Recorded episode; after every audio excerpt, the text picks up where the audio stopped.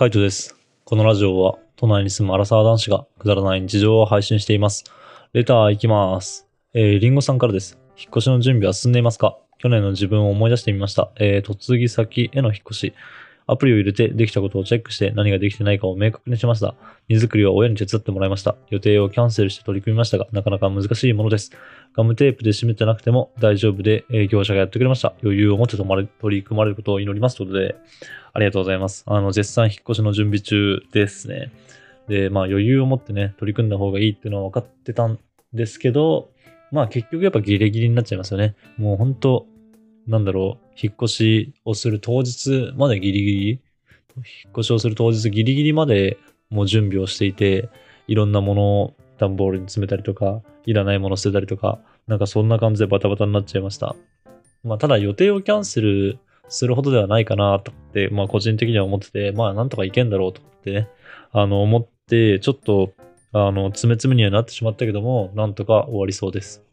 最初、最初というかこの前、引っ越しの準備をしてて、なんかすごい服が多いとか、あとはなんだっけ、服と食器か。食器類が多いとかっていう話をしたんですけど、まあ服が多かったし、俺はあの、押し入れにね、こう、ハンガーで引っ掛けてたんで、ハンガーがめちゃめちゃ多かったんですよね。ハンガーと、まあ、あとはカーテンっていうだけで段ボール1個埋まっちゃって、なんか、すげえもったいないなと思って、ハンガーしか入ってないんですよ。本当に。まあちょっと本当カーテンはちょっと入ってはいるものの、でもレースカーテンがちょっと入ってるだけなんで、ほぼハンガー。ハンガーで段ボール1個埋まるってちょっと、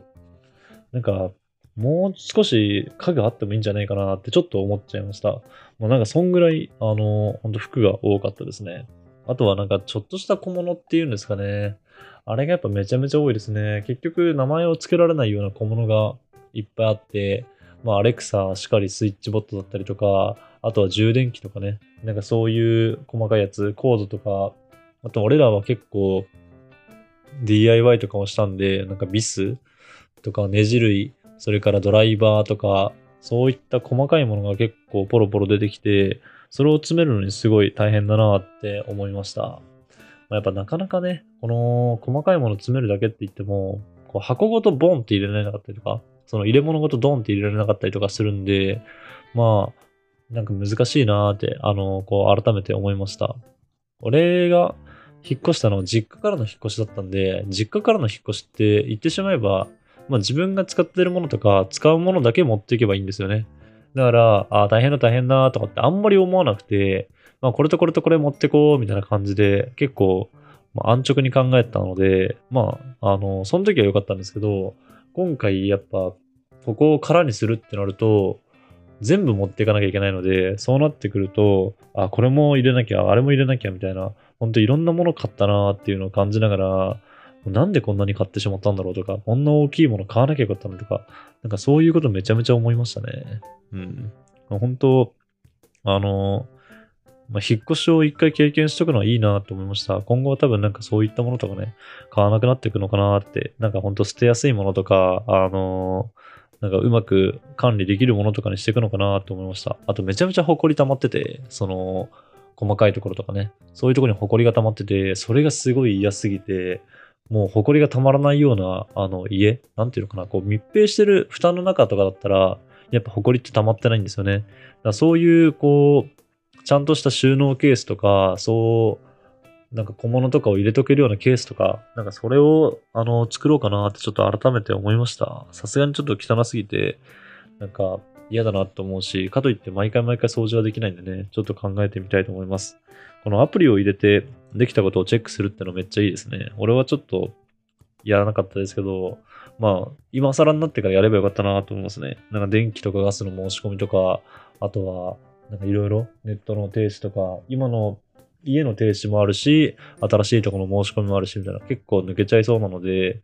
確かにこういうアプリとかね、今時の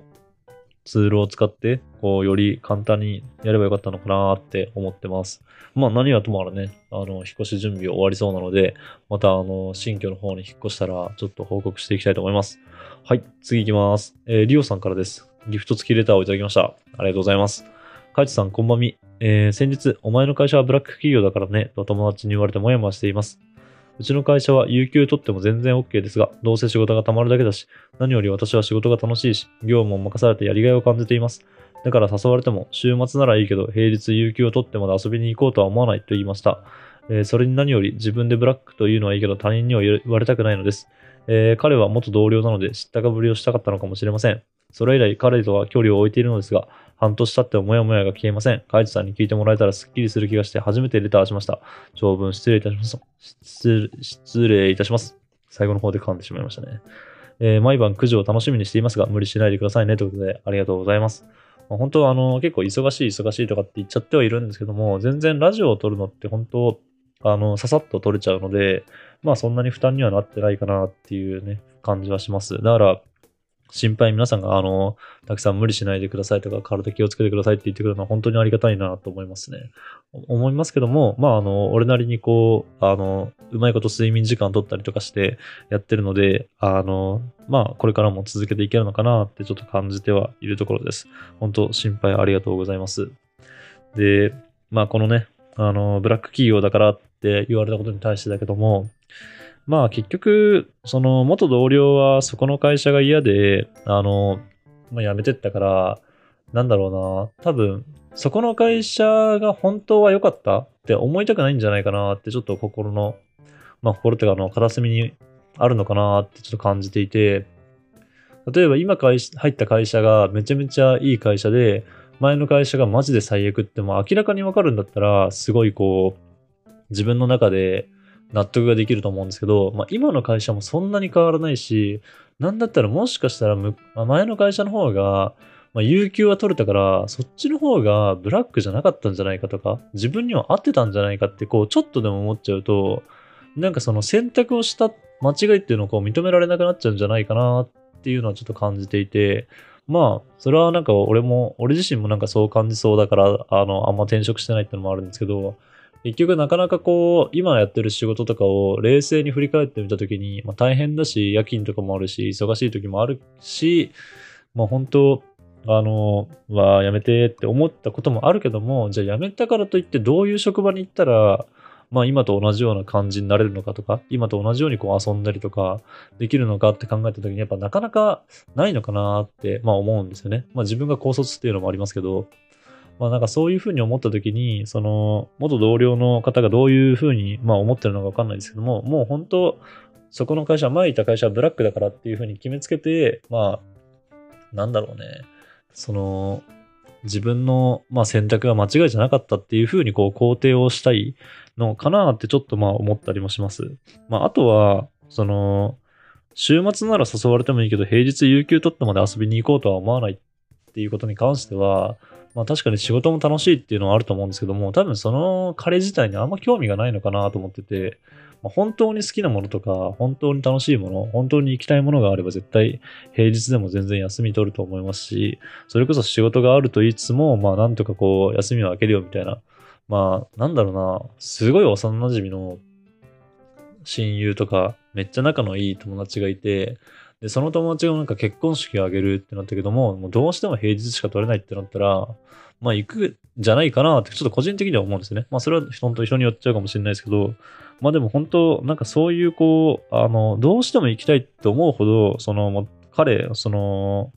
このブラックだからねって言ってきた彼と遊びたいと思ってないのかなってちょっとやっぱ感じたので、まあ本当、あの、まあもやもやしてると言われてますけどもね、あの、マジで気にしなくていいのかなって思ってます。